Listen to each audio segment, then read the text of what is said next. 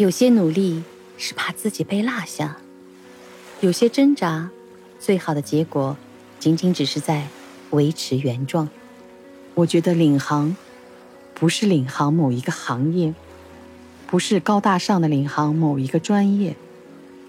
领航是领航我自己，领航我的初心，永远不迷失方向，学会与自己相处。欢迎来到三明治空间，我是主理人琪琪小小。今天我的节目是，我要做一个领航人，我要做一个和自己相处的代言人。与自己相处，你千万不要理解为是一个人独处哦，那种好像自己是孤寡一人，没有社群的渲染热闹。而要自己一个人去面对的一些场面，不知如何安放的一种落寞的心情，那你就想简单了。与自己相处，是和自己的对话，是不断的反省自己。你到底想清楚了吗？它存在于你生活的方方面面、点点滴滴之中。我们今天呢，先分解几个小场面。和你一起分享一下，如果你学会了与自己相处，你会得到什么好处？好，第一个，运动。当下呢，全民皆运动，都喜欢运动，也都会对自己的身体健康倍加关注。而跑步，我就举简单的一个例子，跑步在运动当中是最简单的、最容易自发的。做的一个运动，对吗？但是你也可以看到很多的呃内容也写着，跑步可能会让你的膝盖痛，可能会这样那样。还有些人呢，他害怕跑步的枯燥，他喜欢约三两个好朋友一起跑。还有一些呢，就是下载各种某 APP，它有一些数据，他会晒自己今天跑了多少公里，自己今天消耗了多少。如果当他一旦发现他可看到的朋友圈的某一个人跑得比他多，比方说我只能跑三公里，而你今天又跑了五公里，嗯，那种相互比较造成的心情落差，反而就会影响他。他也许会，哎呀，怎么跑也跑不过去，我三公里进气喘吁吁，上气不接下气，讨厌。因为什么？因为他希望能够超过别人去跑更多的公里数。如果他非拼命去跑，再多跑，跑到五公里，也许他会更加的身体不舒服，或者更加严重的是造成一些拉伤，或者是一些受伤状态，那他就更加抱怨了。多跑的时候呢，会造成膝盖不舒服，会造成你的动作不是非常正确合理的时候呢，你会各种地方腰啊哪里啊都会有一种不舒服感，这成为他的一种结论。跑步并不适合于每个人，所有这些状态。你说你对吗？从运动入手去追寻健康，这个心态是对的，但是你的方法是不对的。你没有学会与自己的相处。真正喜欢跑步的人，他喜欢看心率，他喜欢讲节奏，他喜欢讲呼吸的。如果你这些都不了解，只是一味的看一些表面东西的时候呢，你体会不到这种跑步的乐趣的。而我是一个跑步的爱好者，我深深懂得这一点。那简单的就是说，你的跑步姿势，这个如果有点觉得像玄学一样的，谁不会跑步啊？还需要你来教？那简单的一句话就是说，你的跑步姿势看上去是非常状态非常轻松，状态是非常好的，那就是基本上是 OK 的。如果你是比较别扭的，比较呢这种表现比较痛苦的，那绝对是不应该再坚持的。任何一项事情。你如果真正找到它的要点，你就会去享受它。从适合自己的状态开始，不要 care 和别人的相比较，你就是一个人，慢慢的可以听着音乐放空自己，或者是听一个有声书，或者是去面对着一个问题，仔细的去思考它一下，静下心来。无论你的节奏是多少，无论你跑了多少公里，甚至快走都行。周而复始，你就会慢慢体会到运动带给你的美妙的感受。体会到在运动中与自己很好的融合、与自己相处而带来的无穷的快感。还有一个场面是什么呢？就是与家人的相处。最近呢，老在平台上听到很多人讲原生家庭，当然也有很好的例子，爸爸妈妈们他们非常好的一个行为习惯，带给孩子的一种非常好的一个结果。但是我们听到的往往是原生家庭带来的自己的很多很多的一些不愉快，甚至一些很深刻的抹也抹不掉的记忆，造成了自己在进入社会之后的一些关系的处理，或者是一些人际关系的一些对应的一个心态。但是你发现了没有？所有想起原生家庭这一说的人，他一定是经历了一波社会洗礼之后，发生了一些自己。不想看到，却活生生的呈现在自己面前的意外故事。那时候，你可能想不通为什么我要面对这些，为什么社会对我这么不公。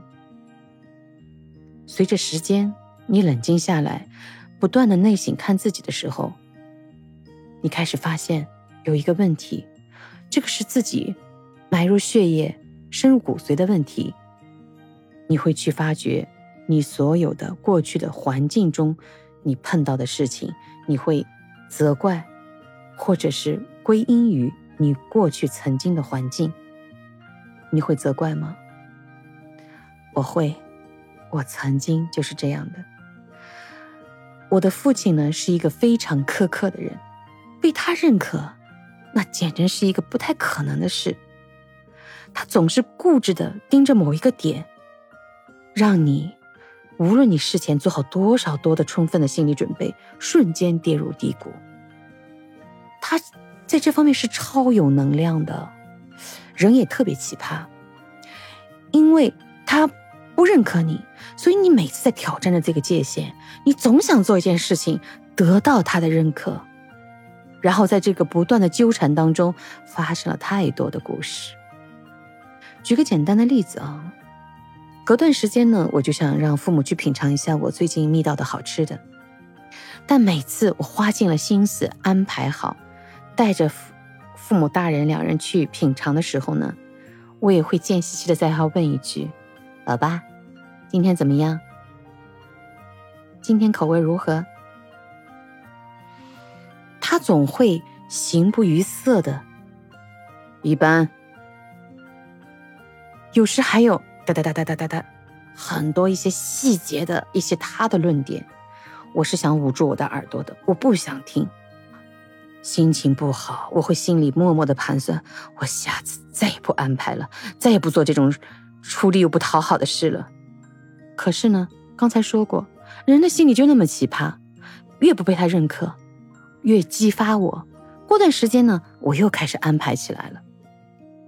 当然。是一堑长一智，我会不断的告诫自己，放松下来，提醒自己不要去在意，不要去在意。但是，如果你没有做到真正的面对你自己的内心，这种不良的东西，或者是你没有预知到的东西又出现的时候呢，你的责怪就会出现。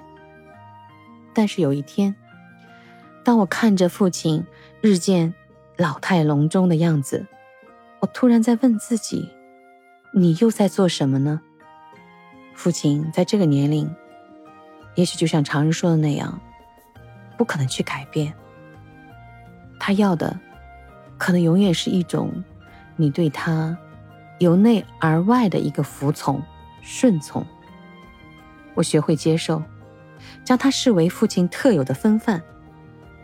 无论说什么，就当他开玩笑，不去在意，不去那么认真的看他的任何一个细节的反应。你真做到这些，你就会发现，只有你在改变了，父亲的对应也会渐渐的发生丝毫微妙的调整。我们每个人来到这个世界，无法在自己出生前去做选择的，父女母女之缘，都是前世的一种缘分。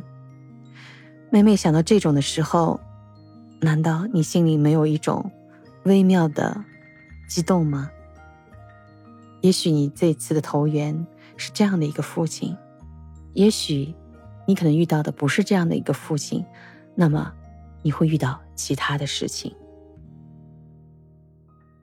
放开自己心中的执念，接受你认为的那些不公平的事情，学会与你自己、与你自己所处的状态相处。这是一个非常非常重要的一个心路历程，它不可能发生在某一刻、某一秒。它是一个你一定是不断的思考、不停的探索，你会不断悟到的这样一个心态。学会与自己相处，其实也运用在我最近在学的播客当中。一些播客的小伙伴告诉我说，播客就是一个面对真实自己的过程，它是一个孤独的过程，是一个。探索自己的过程。我到今天为止，播客专辑里已上了十期节目。从一开始，我为什么做播客开始，我是那么轻松、愉快的去阐述了我的观点。到当中，不断的会有一种引导，让我也去尝试着各种可能。到今天，我突然觉得。我和自己相处了吗？我是对所谓的一种播客的概念扰乱了吗？我觉得和周围的环境和所谓的我碰到的很多有趣的朋友们无关，是我自己。我突然发现我在改变，我在不断的探索我的内容，这是好的，但同时呢？我在不断的探索，我如何才能迎合市场、迎合听众。我今天能说出这些来，是说明我在学着和自己相处。我在问自己：这样好吗？你不断的探索，你知道，我亲爱的小耳朵们，你们喜欢听什么吗？还是那句话，初心。一开始玩播客的时候，那时候你的想法是什么呢？我想，我是把我通过我的个性特点，喜欢细微的观察，而体会到的生活的有趣的部分分享给大家。到今天为止，我做到了吗？我感谢这次领航节目的诞生。我觉得领航。不是领航某一个行业，不是高大上的领航某一个专业。领航是领航我自己，领航我的初心，永远不迷失方向。学会与自己相处，永远不断的拷问自己：你在分享自己的同时，你想带给大家什么呢？我相信用心的小耳朵们，你用心的听我每集的故事。我都有希望你能得到的一个共鸣点，那就是细微的体察生活，不要抱怨，接纳一些无法改变的现实，去体会那些本属于你，也只有你才能得到的那份唯一的体验，去体感那些，也许它不是那么的甘甜，也许它是酸楚的。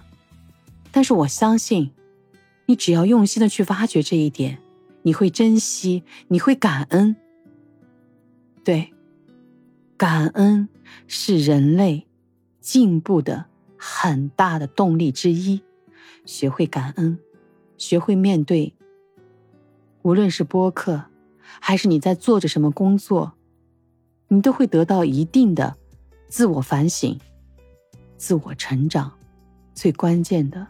你能够感恩自己曾经付出的努力，不要太纠结于没有得到的东西，去真实的做自己，做真实的中年人。里面有我的酸，有我的涩，感更多的是我的感悟。与物相处，习得自己。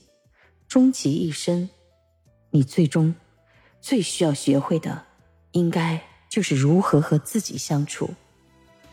我愿在我的原创播客三明治空间里，做一个与自己相处的领航人，领航着我的三明治空间，成为你迷茫时、纠结时、迷失自己时，来做一做小溪的一个空间。